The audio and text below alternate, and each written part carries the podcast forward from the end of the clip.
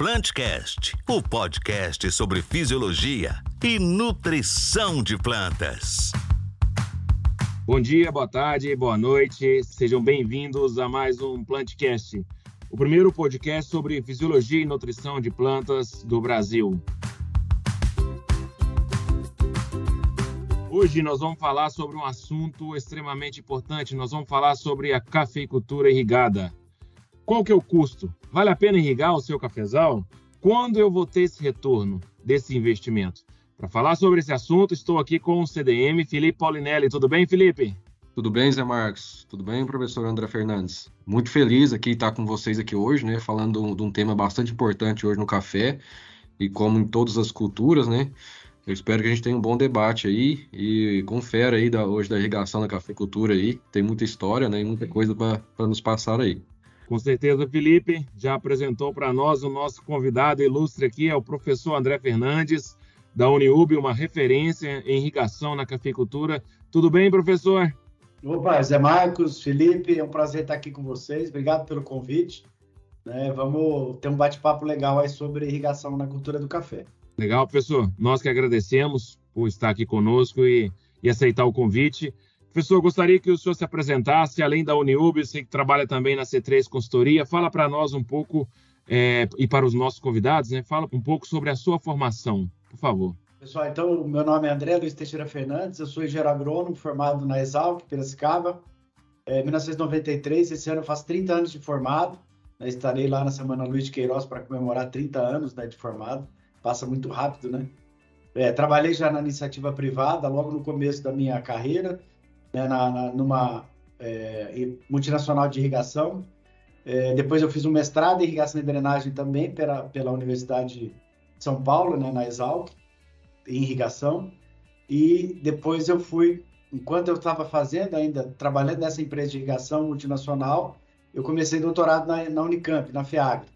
E aí finalizei estando aqui em Uberaba, né, onde eu estou até hoje, na Universidade de Uberaba. Hoje eu atuo como pró-reitor de pesquisa, pós-graduação é, e extensão, né, estou há praticamente 26 anos aqui. Né? Então, a, a, minha carreira na agricultura foi muito em cima da voltada para irrigação, principalmente de café, lógico. A gente atua com outras culturas, melão, pastagem, é, outros HFs, mas o principal da, da, minha carreira nesses 30 anos é voltado à irrigação de café. Né? Então, a gente tem o primeiro livro de irrigação de café do mundo, que a gente publicou em 1996, né, que virou uma referência. Na época, a gente tinha 5 mil hectares irrigados de café. Depois desse livro esgotou, todas as universidades aí do, do país têm esse livro de irrigação de café. E depois, a partir desses, dessa trajetória, né, a gente publicou mais uma série de outros livros, a segunda edição desse livro, que é o que está hoje é, vigente. Publicamos isso 12 anos depois. E aí fizemos outras, muitas publicações voltadas para o cafeicultor, para os consultores, né? Uma publicação, as publicações nossas são muito é, técnicas, né? E também, obviamente, como eu estou na academia, em, professor em mestrado, em doutorado, também artigos científicos na área de cafeicultura irrigada. Então, é, só para vocês entenderem um pouco dessa, dessa formação. Em 2015, junto com dois sócios, né, o Rodrigo Tico e o Eduardo Mosca, a gente criou uma empresa de consultoria em pesquisa, C3 Consultoria em Pesquisa, que hoje a gente tem mais um sócio que é o Tiago Tavares, né? E ao longo desses oito anos aí, a gente já tem feito muitos trabalhos. A ICL foi. Engraçado que a ICL foi, na época de produto químico, o primeiro trabalho que a C3 teve. É o primeiro, né? Então, é, ela tem uma importância muito grande na, na, na vida da, da, nossa empresa e a gente conduz trabalho até hoje, né? É um parceiro muito forte, tanto no café quanto em cereais. Então, mais ou menos para vocês entenderem essa trajetória e o que a gente pode contribuir para todo mundo que, que vai nos ouvir nesse podcast. Que legal, professor. Eu estava até procurando aqui, se eu, tinha, eu tenho um livro seu sobre cafeicultura irrigada aqui no Brasil, estava procurando aqui. Que bacana, professor. Parabéns aí pela história como professor e também na, na empresa de consultoria. E a recíproca também é verdade. A empresa C3 tem nos ajudado muito a desenvolver as nossas tecnologias para o café. É, professor, vamos conversar um pouco, né? Eu gostaria que você falasse sobre a evolução da área irrigada no Brasil e também qual é o percentual de área irrigada de café no Brasil hoje e posicionando com outras culturas. O café é a cultura que mais irriga no Brasil? qual é a posição que ele está e qual o percentual hoje de irrigação do café? Então, Zé Marcos, é importante a gente falar dessa, dessa evolução da área de irrigação na cafeicultura. Né? Começou, é, lógico, isso começou na década de 70, 80, lá na, no, no IAC, né, com experimentos de irrigação em batatais, que foram é, fabulosos para a gente perceber que, principalmente em cafeicultura de cerrado, o café res, responde, responde muito bem ao fornecimento artificial né, de água, complementando as chuvas. Né? E, e, aí, tudo isso passou muito claro pelo evento que a gente faz em Araguari, que é a Fene Café. Vocês terem uma ideia, eu estou nesse evento desde 1995, né, quando eu estava fazendo mestrado, desde o primeiro, e na época a gente começou a falar desse assunto e tinha 2 mil hectares irrigados em 95, 2 mil, né? E aí, a partir desse momento, a gente percebeu que era um assunto de extrema relevância para a agricultura é, do Brasil, né, principalmente para a cafeicultura, porque foi um evento é, que a gente pensou que seria muito pequeno, e logo na primeira edição ele deu o dobro de pessoas que a gente pensava que poderia ter. E a partir desse momento, ele foi ficando cada vez maior. Hoje ele é um evento, talvez um dos maiores eventos da cafeicultura no Brasil, a Fenicafé que a gente fez esse ano, a 27 edição, né? E é, é, legal que muitas dessas tecnologias passaram por esse evento, que é uma referência, tanto no Brasil quanto fora dele, né? Então, ao longo desse tempo, é, o que, que aconteceu com a cafeicultura irrigada? Ela passou, então, de 2, 3, 4, 5 mil hectares, e hoje, na última estatística, né? na verdade não hoje, 2019, que é a última estatística oficial da Agência Nacional de Águas e da Embrapa, é, o, o, a gente tem 450 mil hectares de café irrigado. Então, veja que de 95 tinha 2 mil para 450 mil em 2019. Isso coloca o café como a terceira cultura mais irrigada do Brasil. A primeira, é, oficial, né, é a, o arroz, né, com 1 milhão e 300 mil hectares, lá no Rio Grande do Sul, principalmente com irrigação por inundação, que é um sistema um pouco menos eficiente, mas é o que se faz há praticamente 100 anos no Rio Grande do Sul. A segunda é a cana, sem contar a fertilização com vinhaça, mas a cana tem praticamente 750 mil hectares, e terceiro, o café com 450 mil. Então, vejam, isso é muito interessante para a cultura, para todos os negócios que envolvem o agronegócio de café, né? porque é uma cultura que já ocupa a terceira posição é, em sistemas de irrigação implantados, seja gotejamento, pivô central, é, tubos perfurados a laser, aspersão, né? tanto em arábica quanto em conilon. Né? Então, nós podemos depois falar desse, das áreas de arábica e de conilon. É, quando a gente tem conilon, que é uma área menor do que arábica, só que é uma área que tem mais irrigação do que o arábico. Né? Por quê? Porque o conilon é uma cultura que, a própria fisiologia dele é uma cultura mais é, robusta, né? E aí ele consegue produzir muito mais com arábica, às vezes três vezes mais. A gente tem visto nessa safra que está tá acontecendo agora, é, Conilon produzir 200, 210, até 250 sacas por hectare. E é impossível, impossível sem irrigação. Né? E com esse manejo de poda que tem no Conilon, né, que é muito interessante, que foi desenvolvido lá pelo Incapere e por outros pesquisadores, a irrigação já é parte do processo tecnológico do Conilon. Né? E o que, que a gente está vendo? Que no Arábica, é um pouco menos né, de irrigação, mas ainda muito relevante, principalmente em algumas regiões aí do, do Brasil. Minas é o estado que mais irriga, depois do Espírito Santo. O Espírito Santo hoje tem mais área irrigada do que, o que próprio Minas, por causa da pujança da irrigação do Conilon.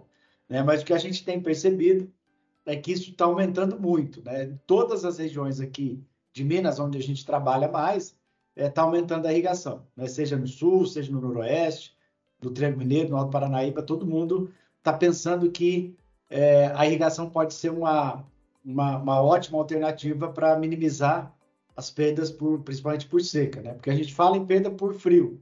Teve perda por frio 20, 21. Só que a perda por seca tem todo ano. Né? Então, é, os cafeicultores já estão percebendo isso. Então, geada é uma coisa que é quase incontrolável, né? Mas que acontece uma vez a cada 20 anos, talvez. Agora, a seca praticamente todo ano tem problema. Se não tem problema na época da, de inverno mais seco, tem problema no verão a, do, pelos veranicos. Isso é fato. E aí as, os cafeicultores estão perdendo muito em café. Agora diminui um pouquinho, né? Mas é em torno de 20 a 25 mil reais por ano que a gente tem que colocar para manter a cultura, né? Tirando o sistema de irrigação, tá? E aí, é, se faltar água numa fase fenológica importante, o que vai acontecer? O produtor não vai conseguir pagar as contas. Então, isso, isso que aflige né? a gente que trabalha com irrigação, falou, gente, todo mundo tem que irrigar. É, não é todo mundo que vai conseguir, mas a gente está percebendo que isso já é uma, uma procura muito maior do que era no passado. Né?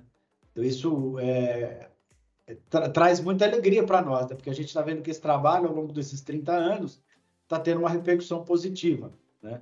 Mesmo com a alta de preço, depois nós vamos falar sobre isso, do sistema de irrigação, do produtor não tirou o pé do acelerador. Está né? Tá colocando cada vez mais, é, implantando sistemas de irrigação para o seu café. Oh, bacana, professor. É uma referência muito grande que, você tem em três décadas, né, já trabalhando na cafeicultura irrigada. E, assim, é muito gratificante conversar com, além de professor, né, um extensionista, um pesquisador também. Então, realmente é muita informação que, que você tem para passar aqui hoje. E eu já queria começar com uma pergunta, né? Até uma observação que a gente faz na cafeicultura no Cerrado aqui, que todo mundo fala da maior eficiência em cima de, de gotejo, né, da, de café e tudo, mas a gente observa um volume crescente de cafeicultura em pivô, né? E eu queria que você abordasse um pouco, né, das principais diferenças que a gente tem de resposta na planta, pensando em gotejo e pivô, né, em eficiência do uso da água. Hoje é muito importante levar isso também em consideração, né? E questão de custo também, eu estou vendo muitos produtores aí avaliando o custo, né, e não sabendo realmente a diferencial entre os dois, de manutenção, né, o operacional de um, o operacional de outro. O senhor poderia falar um pouquinho para a gente? Essa sempre tem sido, né, quando um cafeicultor ele vai definir pelo seu sistema de irrigação, ele tem que primeiro conhecer um pouco mais a fundo é, cada um dos sistemas. Né? Então, é, existem sistemas um pouco menos tecnológicos, né, que alguns produtores estão optando por fazer, por exemplo, os tubos perfurados a laser, que são as tripas, a própria aspersão, é, que, que alguns produtores estão é, utilizando, mas existem esses mais tecnológicos, que são os dois que você colocou, pivô central e gotejamento. Né? Então, para definir qual que é o sistema que você vai usar, então, primeiro, que a gente preconiza é um estudo né, de todas as características da, do local. Né? Então, por exemplo, a parte topográfica, tem, você vai colocar no sul de Minas, não vou conseguir colocar um pivô, porque não cabe um pivô para rodar numa montanha. Né?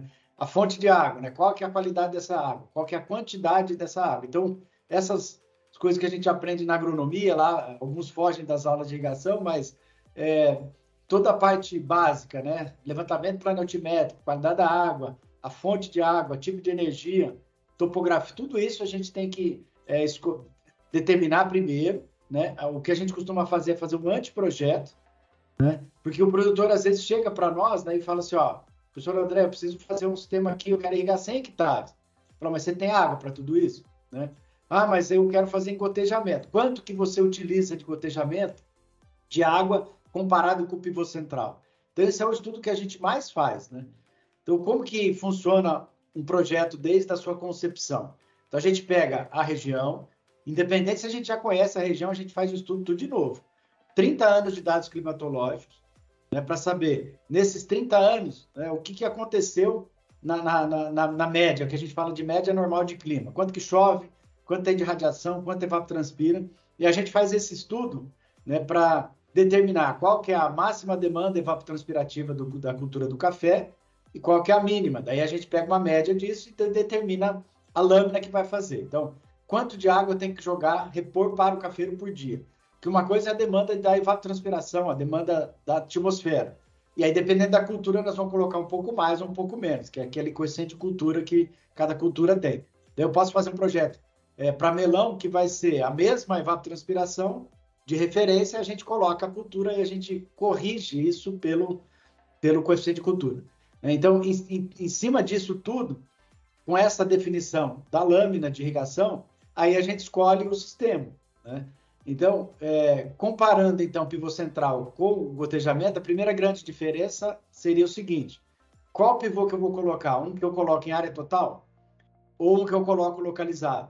Essa é um, uma gigante, uma diferença gigante. Por quê? Porque se eu coloco em área total, é, é, é fácil a gente perceber.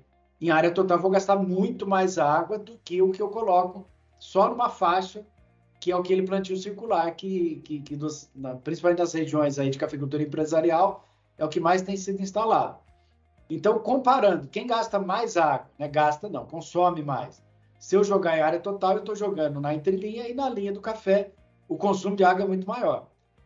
Segundo lugar, o LEPA, né, que é o que a gente fala de sistemas localizados de pivô central. Como a entrelinha fica sem molhar, aí eu tenho uma lâmina menor para isso.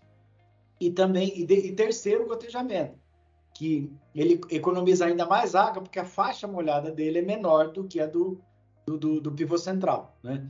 Então, essa, essa, é a primeira grande é, dúvida que os produtores têm, que o fato é, é, muito tranquilo a gente explicar isso, né? Porque às vezes ele quer fazer 100 hectares.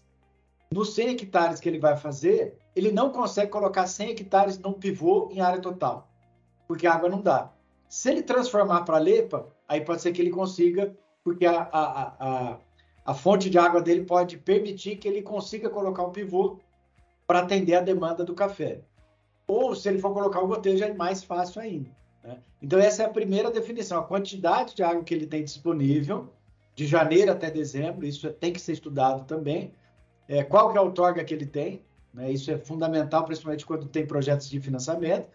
E aí, em cima disso, que ele vai poder comparar e escolher o melhor sistema. Isso a gente faz, a gente tem tudo planilhado, escolhe. Ó, se você quiser ir para o pivô é, em área total, você tem que gastar tantos metro, metros cúbicos por hectare por dia.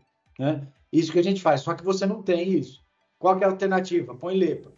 Ainda não dá. Alternativa, põe gotejamento. Né? Então, isso em termos de quantidade de água e qualidade.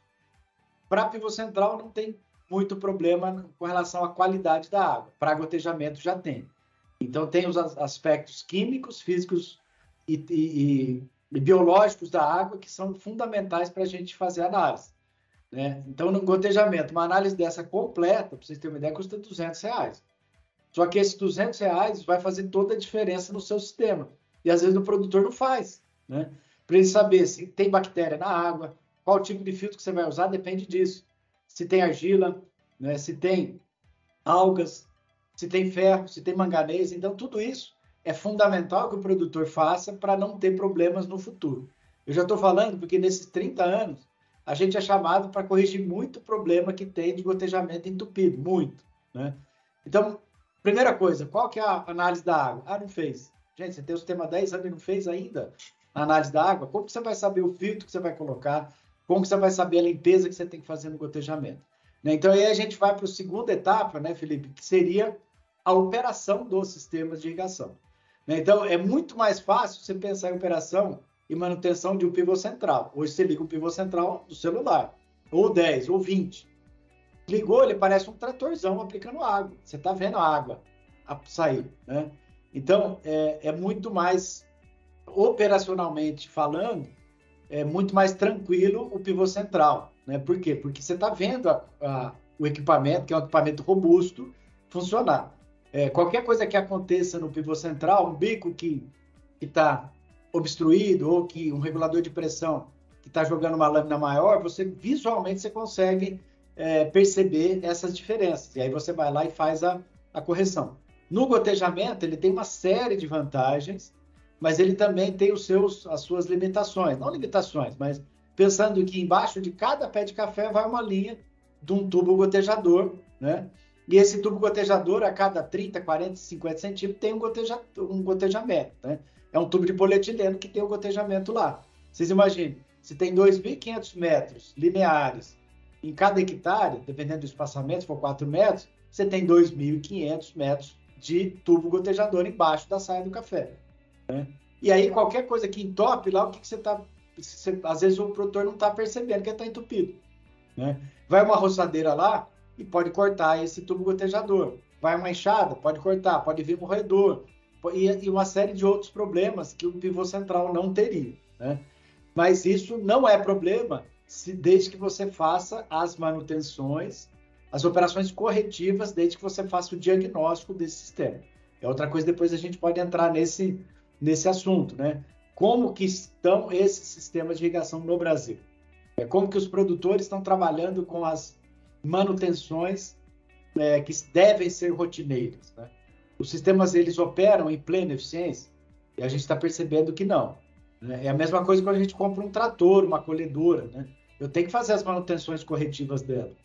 E às vezes o cara fala, ah, mas irrigação não é tão, tão caro igual o trator. Vocês vão ver que pode ser muito mais caro, pensando né, no, no, no, quanto você custa por hectare e quanto que você vai é, investir, né? Não falo em gasto.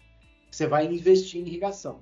Então, é, tem que investir no sistema, mas tem que também ter uma equipe própria, né? Tudo é mão de obra, né? Que a gente tem que ter treinada, qualificada, para operar o sistema, sejam pivôs centrais ou sejam sistemas de irrigação por gotejamento, né? Interessante, pessoal. Pontos aí, realmente, eu vejo assim, para cada produtor, né? Ele precisa avaliar e ver se o que faz mais sentido, né? É o pivô ou é o gotejamento? Qual é, comparar o custo, mão de obra, tudo e ver o que faz mais sentido para cada fazenda.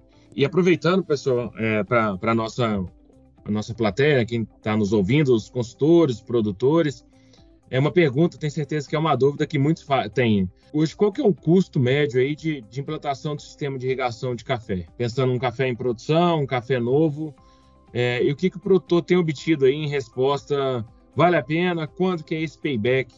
Né? O que, que ele, quando é que ele tem esse retorno? Se puder dar uma visão geral sobre, sobre isso, professor. Tranquilo. Então, é, Zé Felipe, antes da pandemia, é, era uma realidade completamente diferente do que a gente tem hoje. Agora já está também voltando a uma normalidade, mas essa normalidade não vai ser o que era antes da pandemia. Então, antes a gente tinha é, sistema de irrigação, vamos pensar é, por hectare, vamos falar desses dois principais, que é gotejo e pivô é, em torno de 8 a 9 mil reais por hectare lá em 2020, né? antes da pandemia. Depois da pandemia, o que aconteceu? Começou a faltar polietileno, faltar PVC, faltar bomba, faltava tudo. Vocês viram o que aconteceu com o carro. Aconteceu a é. mesma coisa no mercado de irrigação. Então, os preços praticamente subiram duas vezes e meia. Então, o sistema que era 8, 9 mil foi para 20. Né? Então, hoje, um sistema de irrigação por gotejamento completo, né, com todo o sistema de filtragem, bombeamento, tubulações adutoras, lógico, vai depender de uma série de fatores, pode ser um pouco mais, um pouco menos. Ele vai ficar em torno de 18 até 22 mil reais por hectare, né? E o pivô central também, também parecido com esse, esse valor, principalmente quando a gente coloca sistemas mais tecnológicos, que são os sistemas localizados. Então, o pivô central uhum. localizado, né, com LEPA, ele está em torno aí de 18 a 19, até 20 mil reais por hectare. Então, esse é o, é o valor que tem hoje. Né? E aí a gente pensa, nossa, mas com esse valor que subiu duas vezes e meia, será que o produtor continua irrigando? Continua irrigando. Nunca se vendeu tanta irrigação de café na pandemia. Né? Durante a uhum. pandemia, nunca se vendeu antes disso. Por isso que eu falo que aqueles 450 hectares, 450 mil hectares, já é um número defasado, já é, um, é muito mais do que isso. Né? Uhum. A gente vai fazer essa avaliação, mas essa avaliação vai permitir que a gente tenha aí, né? Eu acho que até o ano que vem, até o final do, desse ano, até o começo do ano que vem, a gente já vai ter estatística nova e a gente vai estar perto de 600 mil hectares de irrigação de café no Brasil. Né? É muita coisa é, e, e, ninguém, ninguém tirou o pé na pandemia. Né? A gente está aqui do lado de uma grande empresa de pivô central e também das principais de gotejamento do mundo. É, café virou um mega negócio para essas empresas. Uhum. Tanto para vender pivô quanto para gotejamento, vendeu muito mesmo na, na, na, na época da pandemia. Né? Uhum. E, e, aí você falou da resposta disso, né? Lógico, jamais. Quando a gente coloca o café logo no início, né? saiu a mudinha do viveiro e foi para o campo, começou a irrigar, seja por gotejo por pivô, a resposta é muito maior do que você colocar num cafeiro já adulto, né? E aí é, é, é a própria fisiologia da planta, né? As primeiras colheitas sempre são maiores. É, e aí a, até a sexta, sétima, oitava colheita, café produz mais, depois ele começa na, a ficar numa, na estabilidade, aí já tem que vir com poda e assim por diante. Quando você tem irrigação desde o início, muitos produtores que a gente assessora, eles conseguem pagar na primeira safra. Né? Por que na primeira safra? Quando você coloca o café desde o começo, a sua primeira colheita, que no sequeiro ia ser 10, 15, uma catinha ali, você já vai para 40, 50 no arábica. Não estou nem falando de conilon, tá, gente? O conilon é até uma covardia falar aqui comparado com o arábica as produtividades deles, né? Porque é uma coisa fabulosa e tem jeito de pensar conilon produtivo sem irrigação. Mas vamos falar mais no arábica. principalmente em regiões tradicionais, né, Zé Marcos? Zé Marcos está muito na região é, também sul de Minas, né? Que sul de Minas está aumentando demais a irrigação de café. E às vezes o produtor fala: Nossa, mas tem resposta? Tem resposta. A gente tem trabalho junto com a Fundação Pro Café e também com é, junto com o grupo do professor Santinato, né? Roberto Santinato, em várias regiões aí do Brasil, e a Uniub também tem, a C3 também tem, em todas as regiões cafeeiras. No sul de Minas, um estudo feito lá pelo Matiello, pelo Saulo, é, no mínimo 50% de aumento de produção. Esse é um trabalho de mais de 10 anos que foi feito lá pelo Procafé, então é 50%. Lógico, tem ano que vai produzir menos, porque a, as chuvas foram regulares. Só que tem ano que você vai produzir muito mais, aí você paga a irrigação às vezes numa ou duas safras. Então vocês imaginem, 50% no, na, na, numa região que é uma região mais tradicional de café que a gente tem no Brasil. Então a gente está percebendo que está aumentando muito. A gente vê revenda que tinha aqui só no Cerrado Mineiro, agora já tem revenda em Alfenas, em Altinópolis, tem revenda que está que tá muito lá e, não, e, e só tinha aqui no Cerrado. Então a gente está percebendo que os negócios nessas regiões tradicionais estão sendo estão intensificando muito, né? Então, agora muitas vezes as pessoas perguntam: e se eu colocar irrigação numa planta numa planta que já é adulta, funciona? Obviamente que funciona. Né? Por quê? Porque daí lá a gente vai conseguir repor o déficit hídrico naqueles momentos que são fundamentais para a fisiologia do café. Então, na florada, às vezes, numa região sul de Minas, que eu tenho uma. Isso aconteceu muito, né? Posso até falar aqui do, do, do Gustavo Renault, que é um colega nosso aqui também, numa área que ele atende aí na, na, na, no sul de Minas há quase 19 anos, e a gente conseguiu colocar a irrigação ano passado.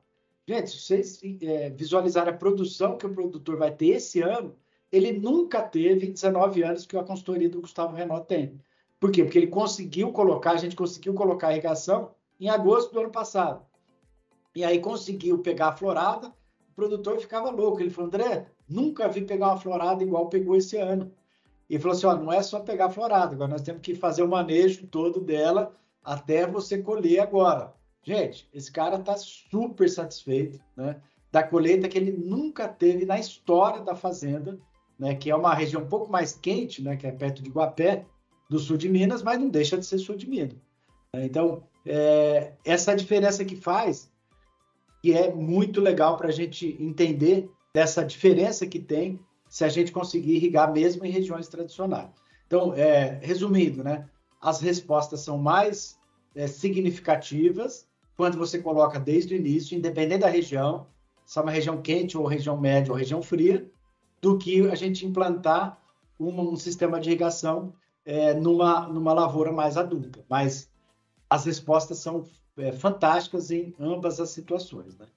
Não, bacana demais, professor. Tem uma observação que a gente faz assim na condição do cerrado, né? Vamos pegar até restritamente patrocínio. Patrocínio a gente tem área de cafeicultura de 850 metros de altitude até pode falar 1.200, né, em alguma região específica aqui. E a gente vê produtor a 1.200 metros de altitude, uma região que chove bem, às vezes a distribuição não, não é tão ideal, mas o produtor ainda está querendo investir né, em irrigação nesse café. Né? Então a gente vê uma resposta assim, muito interessante em determinada né, condição do, de clima né, da, da região, seja macro ou micro região. Então, a cafeicultura irrigada ela vai crescer, eu acho que vai continuar crescendo de forma acelerada, né? Mas eu queria abordar aqui até jogar uma frase, né? A gente vê muito essa frase em apresentações sobre irrigação, né? Muitos, muitos molham, mas poucos irrigam, né, professor? E jogando um pouco essa frase, eu queria perguntar assim, hoje, né? Um produtor, para ele parar de molhar e começar a irrigar, né?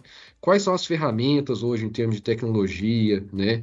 e desde a avaliação do sistema até o acompanhamento do monitoramento da umidade, né, como um todo aí dentro da, da irrigação específica do café.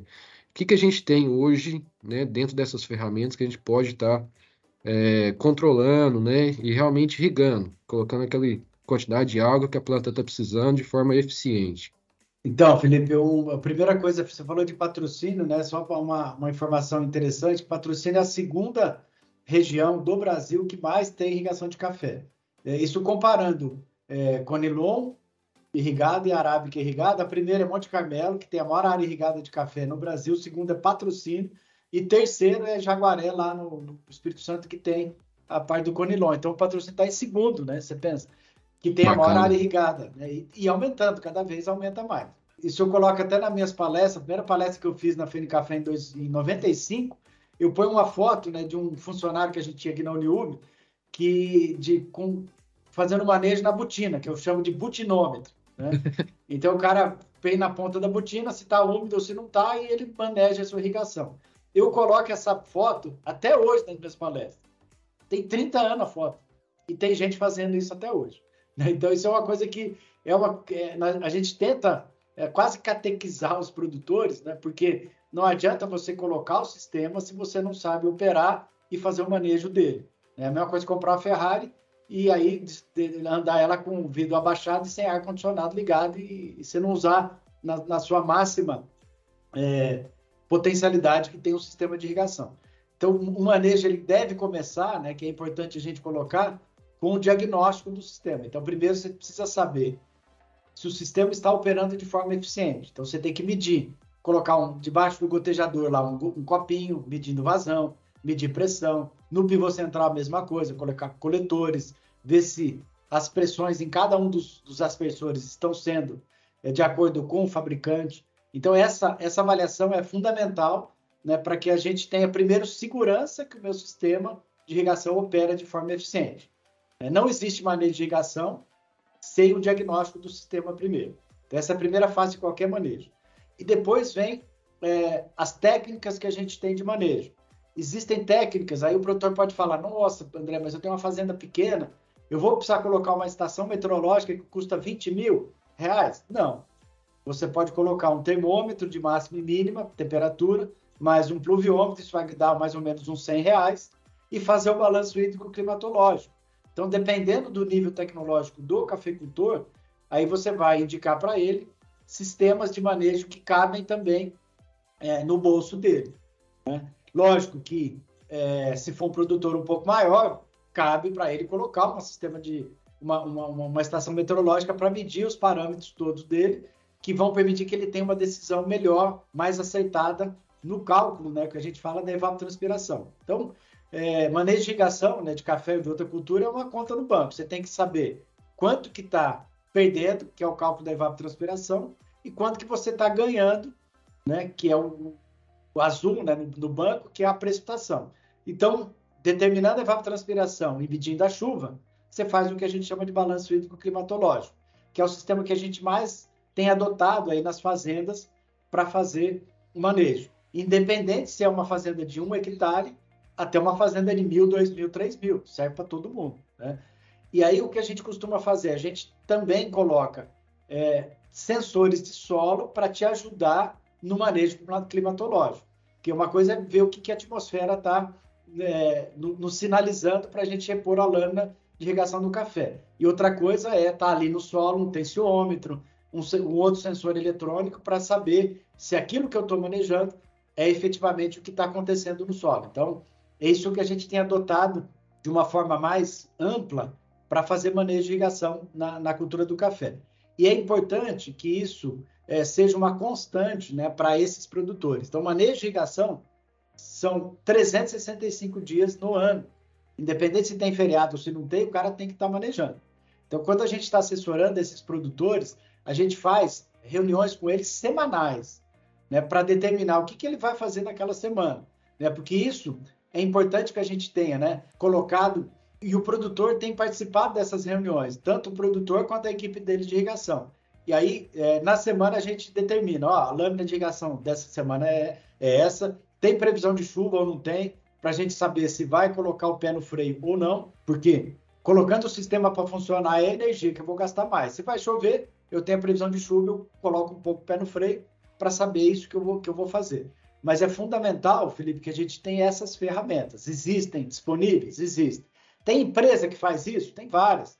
Tem a RGE, tem a iCrop, tem a Rivers, todos, a todas elas têm é, empresas né, que podem é, oferecer soluções para o produtor. Ah, mas eu não quero pagar para essas empresas. O produtor pode fazer sozinho? Pode fazer sozinho também, né? desde que ele tenha uma equipe né, que tem uma, uma, uma, qualificação, tem que ser uma equipe qualificada, para que ele faça isso durante é, todos os dias do ano. Né? Então, é, lógico, agora, nessa época que a gente está passando agora, uma época é, um pouco mais fria, praticamente em todas as regiões cafeeiras, ele pode dar uma diminuída no manejo, né? Mas diminuir o manejo não é interromper o manejo. Né? Então, ele tem que continuar é, a, a, desenvolver esses, esses cálculos para que ele tenha segurança naquilo que ele está fazendo na, na, condução do seu café irrigado. Ó, professor, muito bacana, muita informação, né? Quando a gente fala em, em irrigação, realmente a gente sobe um nível tecnológico junto ao produtor, né? E são muitas ferramentas, e essas ferramentas, as principais, né, requer realmente um, um rigor de, científico, né, um rigor de, de, informação, de nível técnico superior. E você comentou, né, até no final aí, você abordou um pouco no, agora, na, na, que a gente vai passar no, do inverno, né, você abordou também que a irrigação são 365 dias no ano, né, então você tem que irrigar realmente o ano inteiro. Eu queria que você abordasse um pouco, porque uma grande dúvida é, principalmente produtor, né? Os nossos ouvintes aqui são estudantes, são consultores, extensionistas e produtores, e a gente sempre cai naquela dúvida, né? A gente chega ali pouco antes da, da colheita do café, quando a gente vai já progredir para uma irrigação, né? Eu gostaria até que o senhor abordasse um pouco da, da fertirrigação, né? A nutrição de inverno, que a gente está aproveitando junto também da, da irrigação. Qual que é as estratégicas que a gente tem em condição de inverno, né? Para a gente manejar essa irrigação, né, visando ali que é uma planta que está tá sendo colhida, né, ou vai ser colhida, mas também elas estão com os botões florais, né, pode ter um crescimento vegetativo, ou pode ter uma interrupção realmente do crescimento vegetativo, né? então envolve toda a fisiologia da planta, né, é, e a água eu acho que é de suma importância, né, que é, passa a ser realmente um elemento é, limitante ali de, de, crescimento, de produtividade nesse momento de, de inverno, né, como a gente não tem menos chuva, né, menos precipitação. Eu acho que é um momento muito importante e tem muita gente aí no campo que ainda tem bastante dúvida sobre esse momento. O senhor poderia falar um pouquinho para a gente desse momento? É, sem dúvida, essa é uma das principais dúvidas realmente do, do cafeicultor irrigante. Né? O que, que ele faz agora, depois da colheita? Ele para de irrigar ou ele pode colocar uma sublâmina? Então, tem várias estratégias aí que o cafeicultor pode adotar.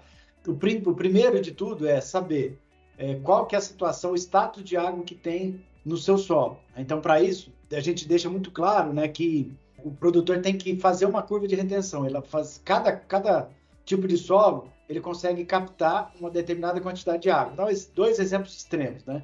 Quando eu tenho em um metro de solo arenoso, cabe mais ou menos 80 milímetros de água. Né? Quando eu tenho esse mesmo metro argiloso, pode chegar a 240 milímetros. Né? Então, cabe muito menos água no solo arenoso do que no solo argiloso. Né?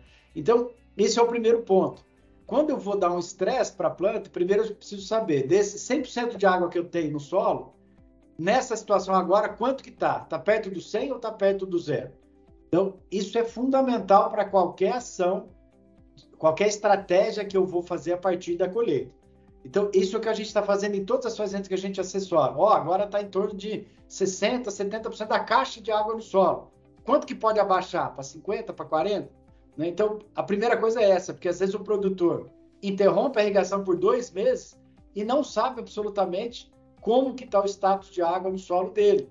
E isso pode representar uma perda muito grande de produtividade lá na frente. Se eu tenho esse controle, se eu sei a caixa de água do meu solo, se eu tenho sensores que monitoram isso, aí eu consigo saber quanto que eu posso baixar dessa água, que o solo é uma caixa de água, né? Então essa caixa de água, até quanto que ela pode baixar agora? Esse é o fato, né?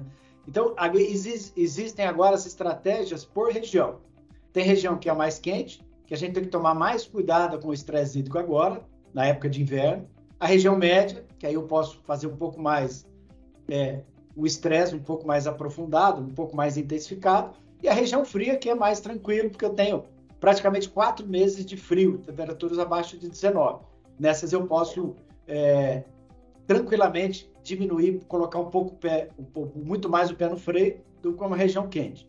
Então, a estratégia que a gente costuma fazer nessa região de, é, de após a colheita em praticamente todas as regiões, não parar a irrigação. Essa é uma estratégia que a gente faz, né? Mas a gente diminui a lâmina. Então a gente coloca uma sublâmina. tanto no gotejamento quanto no pivô central. Né? O que isso permite? Que a planta fique minimamente hidratada, dentro do controle que a gente tem, perfeito. Né? E aí, ela ficando minimamente hidratada, a volta dela, numa, numa, numa volta da temperatura maior, setembro, outubro, né? principalmente agosto, setembro, algumas regiões, a gente consegue ter uma, uma resposta muito melhor da planta e sem perder produtividade. Porque agora é, é aliar a produtividade à qualidade. Por que, que a gente diminui agora? Para que os botões florais, todos que estão na planta, eles cheguem juntos no estádio E4, lá em setembro, para vir todo mundo junto e florar uma florada uniforme e abundante, lá na frente. Né? Então, a sincronização de florada, a irrigação pode ajudar. Ela não é o único fator. Tem temperatura, tem déficit de pressão de vapor, é, tem é, umidade relativa, tem uma série de fatores. A irrigação pode ajudar isso. Né? Mas ela, a gente tem conseguido monitorar isso de uma forma muito efetiva. Então, aí a ideia é que lá na frente a gente consiga é, produzir mais. E você falou também de nutrição, né? É, existe uma tecnologia que a gente fala que é a fertigação de inverno, que tem feito é, a diferença, tem é, garantido aumento de produtividade nas áreas irrigadas. Qual é a ideia? É você fazer uma, uma aplicação principalmente nitrogenada nessa época de frio. E aí, nessa época de frio, o dossel está com uma temperatura menor do que está a raiz. E a raiz está metabolizando esses nutrientes, principalmente o nitrogênio. E aí, lá na frente, quando voltar a temperatura no dossel, a raiz desenvolveu nesse período e tem um, um crescimento compensatório. Está provado por vários artigos e até é, artigos técnicos que demonstram que a fertigação de inverno tem um ganho lá na frente. Ah, mas o sequeiro não faz? O sequeiro não faz porque não consegue adubar sem água, né? Então, a fertigação permite isso e é mais um ganho que o produtor irrigante tem. E outro benefício que eu vejo, né, só finalizando essa pergunta, é que é, se eu é, mantiver as plantas, seja no gotejo, principalmente no gotejo, ou no pivô central, depois da colheita, o sistema de irrigação em operação, vai me permitir que lá, quando eu vou precisar irrigar menos, mesmo, né, que é na, na volta da irrigação da estação plena, que o meu sistema está perfeito. Que vocês imaginem, num gotejamento, se eu ficar dois meses sem irrigar, o que, que vai acontecer? Pode dar furo, pode dar é, entupimento, uma série de coisas. Aí, quando eu tiver que irrigar lá na frente, eu tenho que demorar mais um mês para deixar o meu sistema em operação de novo. Aí eu vou perder mais um mês de irrigação e pode ser a, a safra que eu estava prevendo que eu não vou colher.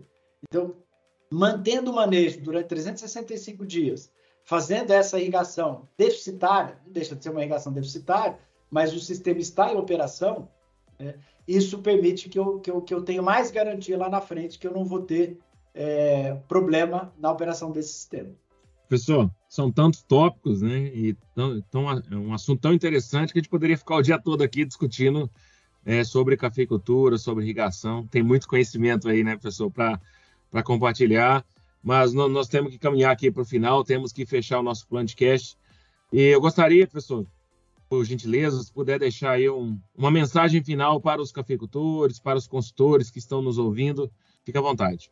Opa, então primeiro agradecer ao Zé Marcos, ao Felipe, a todo o time aí da ICL, né, por, pela confiança aí no, no, no, trabalho que a gente tem desenvolvido ao longo desses... É igual, eu nunca falei assim, né, Felipe? Três décadas, é muita coisa, né? E, e, também deixar essa mensagem de incentivo ao produtor que ainda não é irrigante, é que conheça os sistemas, né? Que eu, eu acho, né, a gente trabalha muito com custo, principalmente o Rodrigo Tique, que está no, no Educampo há muito tempo, e ele fala muito disso, né? Café, café é uma cultura é, que tem um investimento por hectare muito alto. E hoje, 25 a 30 mil reais por hectare, todo ano o produtor tem que colocar dinheiro ali para em fertilizante, é, em defensivo, em, em, mão de obra e assim por diante. E aí, se faltar é, chuva numa fase fenológica que é fundamental, desde a florada até a maturação e enchimento de grãos, ele vai perder. Então, a irrigação ela é o mais seguro que o produtor tem para que ele não tenha as perdas né, é, que ele teria com uma falta de chuva. E falta de chuva, a gente percebe que todas as regiões aí do Brasil, elas acontecem todos os anos. Então, às vezes o produtor, ele não vai irrigar a fazenda dele inteira, mas numa área mais nobre, ele pode começar com uma 10% da área, 20% da área, que vai fazer toda a diferença. Mas isso até uma, para a gente finalizando aqui, quem irriga 10% ou 15% vai irrigar 100% se ele tiver água. Né? Porque a resposta é uma coisa fabulosa que ele vai ter até em termos de, é, de lucratividade e, e, ele vai ficar muito satisfeito com a sua, com a sua atividade se, se tiver menos risco. Né? Então, o que o produtor quer hoje é ter menos risco numa cultura tão apaixonante igual o café, né? que a gente tem trabalhado há tanto tempo, né? E, e, e, é interessante ver isso, né? Esses produtores cada vez mais satisfeitos, né? Com as altas produtividades que eles estão têm conseguido, né? Agradeço aí vocês pela pela sua oportunidade. Se precisar, a gente está tem muito assunto, igual você falou, né, Zé Mário? Para a gente uhum. desenvolver e em outras outras situações a gente pode voltar e discutir mais um pouquinho. Excelente, professor. Nós que agradecemos pela sua participação, e por estar compartilhando esse conhecimento e ajudando a cafeicultura a ser mais sustentável, ser mais produtiva e produzir com mais qualidade e mais rentabilidade. Muito obrigado, professor, e obrigado também, Felipe, por participar aqui conosco.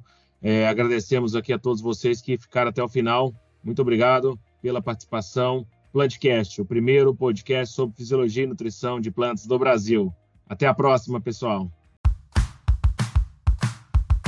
O Plantcast é uma produção da ICL Impacto para um Futuro Sustentável.